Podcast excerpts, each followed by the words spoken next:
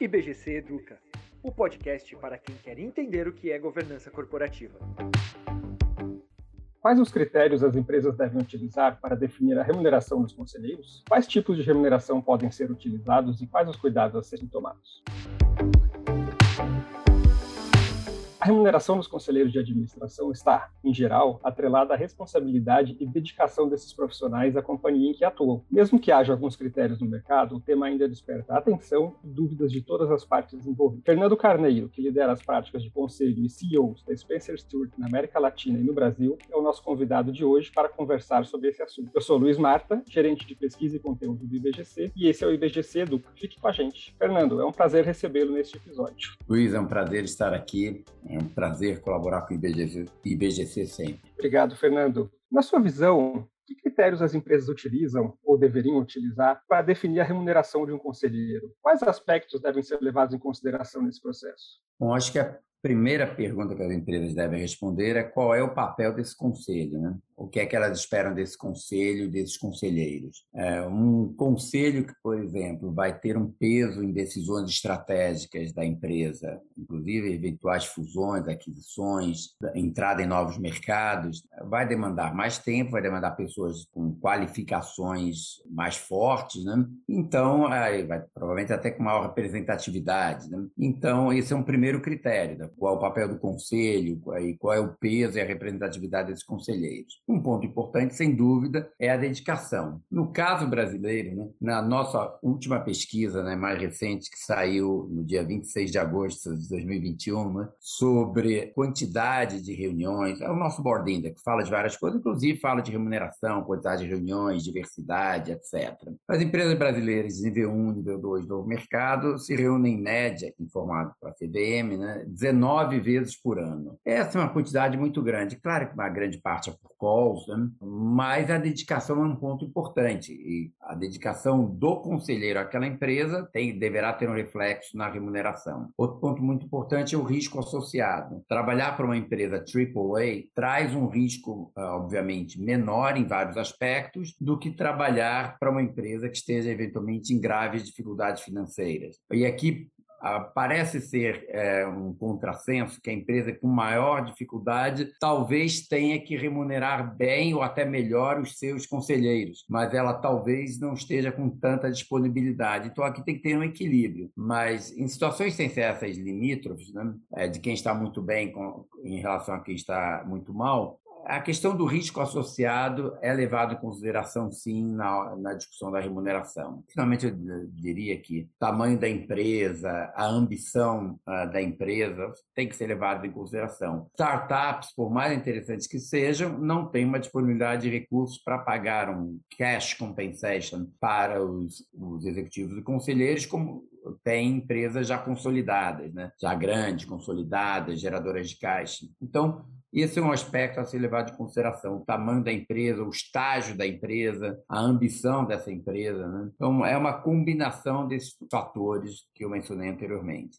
Legal, Fernando, muito obrigado. E você acha que há diferenças ou aspectos específicos que devem ser considerados em relação a tipos diferentes de empresa? Se a gente estiver falando de uma empresa familiar ou não familiar, uma de capital aberto, capital fechado, por exemplo? Essa é uma ótima pergunta, Luiz. De fato, existem diferenças. Empresas de capital fechado muitas vezes não tem um conselho de administração ainda. E às vezes o melhor caminho para evoluir na questão de governança é começar com um conselho consultivo que vai se dedicar menos a questões legais, como aprovação de demonstrações financeiras, e vai ficar muito mais como um aconselhamento aos investidores daquela empresa do que fazer dos próximos passos, de oportunidades de negócio, etc. Né? Então, muitas vezes, o caminho inicial é por um conselho consultivo, numa empresa de capital aberto, numa empresa de capital fechado, quero dizer, mas já na empresa de capital aberto, você tem que ter um conselho formal. Nesse conselho formal, tem uma série de requisitos, de obrigações que o conselho tem que atender, né? muitas vezes relacionados ao próprio estatuto da empresa. Cada empresa tem seu próprio estatuto que delega responsabilidades, deveres para o conselho de administração uma série de decisões que variam desde doações, limites de risco, etc. Né? Então, existem, de fato, essas diferenças. Né? Com empresas familiares, falando de uma forma geral, né, eu diria que grande parte das empresas brasileiras de maior sucesso são empresas familiares de controle definido e de capital aberto.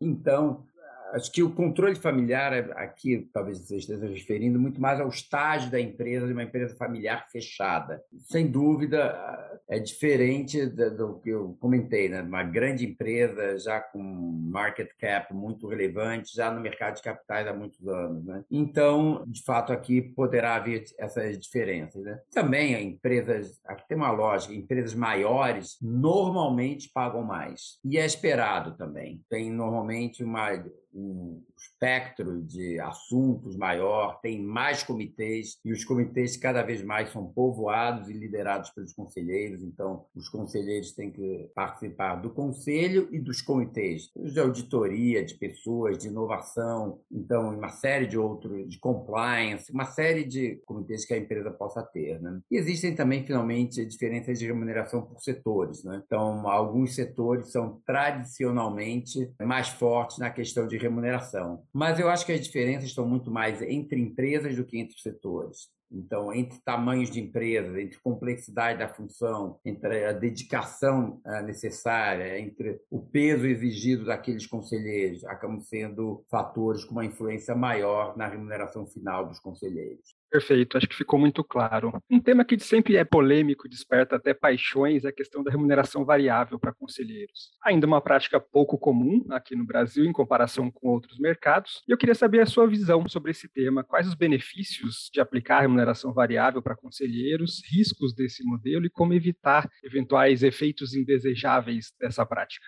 É uma pergunta interessante que me traz recordações, não necessariamente as melhores, porque uma vez eu estava num grande debate sobre governança, né, me foi feita essa mesma pergunta de como deveria ser o formato de remuneração de conselheiros, e tinha mais de 200 conselheiros reunidos naquele auditório na época, isso deve fazer uns 14 anos, 15 anos por aí. E eu defendi em algumas circunstâncias a remuneração variável e remuneração por ações para empresas. Né? E foi interessante que eu tomei uma vaia é, de, algum, de um pequeno grupo lá, né?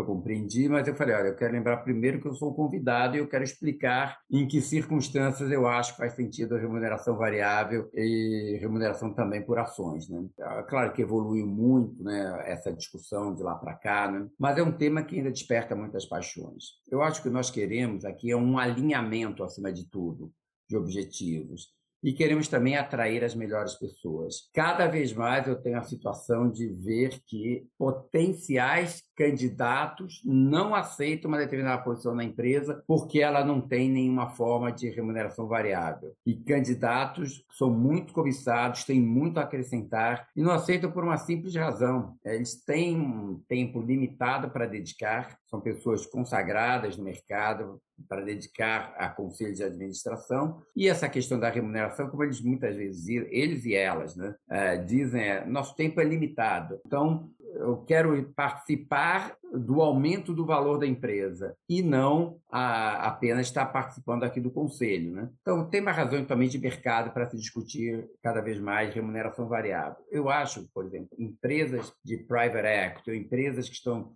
em crescimento muito acelerado, a empresas que vão ter uma demanda de um conselheiro muito maior do que a normal, onde o conselheiro acaba participando muitas vezes da discussão do quase que do dia a dia da empresa, tanto do estratégico das próximas aquisições, como de qual é a estratégia comercial daquela empresa, quem deveriam ser os principais targets, para onde expandir. Então essas empresas muitas vezes podem contemplar remuneração variável. Eu gosto quando as empresas conseguem colocar remuneração em equity de alguma forma né, para os seus conselheiros. Então, por exemplo, se uma empresa tem 600 mil de compensação esperada para aquele conselheiro, é diferente, tem um efeito psicológico diferente dar 300 mil cash e 300 mil em ações com um vesting determinado em relação a dar 600 mil cash. A gente quer esse alinhamento. E se a empresa tem uma possibilidade de gerar um upside grande, você quer que o o conselheiro esteja de fato comprometido com aquela empresa no longo prazo, com resultados no longo prazo, é importante promover esse alinhamento e pagar uma parte dessa remuneração em ações ou em proxy de ações de alguma forma, phantom shares, phantom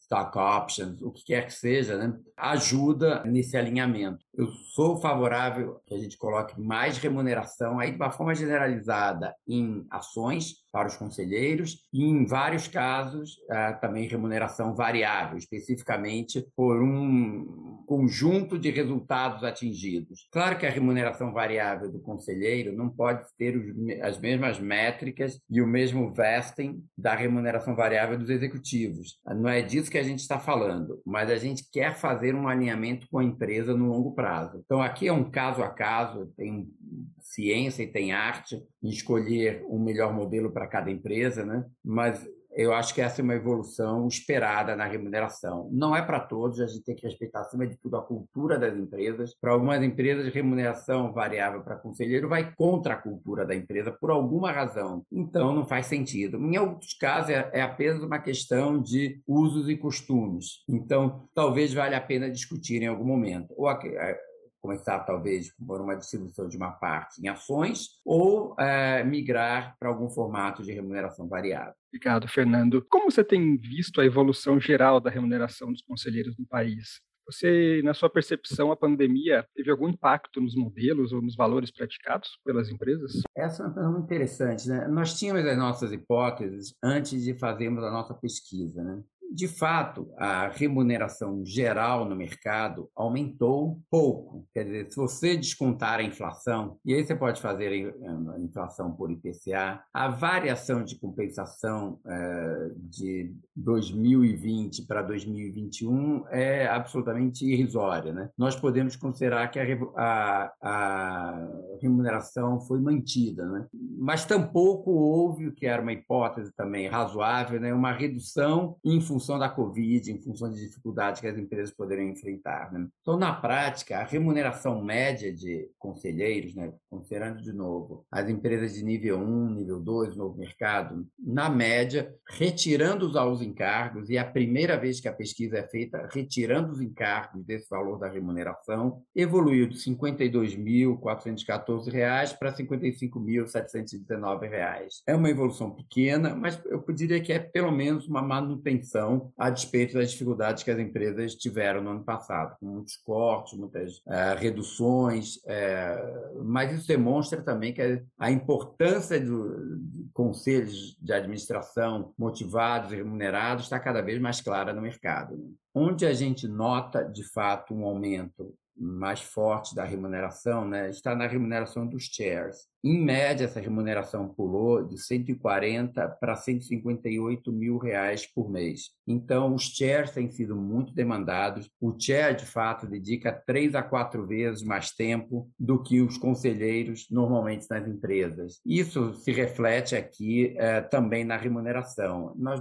temos um múltiplo de remuneração do chair, né? Isso aqui também aumentou, né? Até o ano passado, os chairs ganhavam 2,8 vezes o que ganhavam os conselheiros, em média. Agora, esse número passou para 3,7 vezes. Mais trabalho, mais responsabilização, é, mais dedicação, é, mais impacto, portanto, um múltiplo de remuneração maior.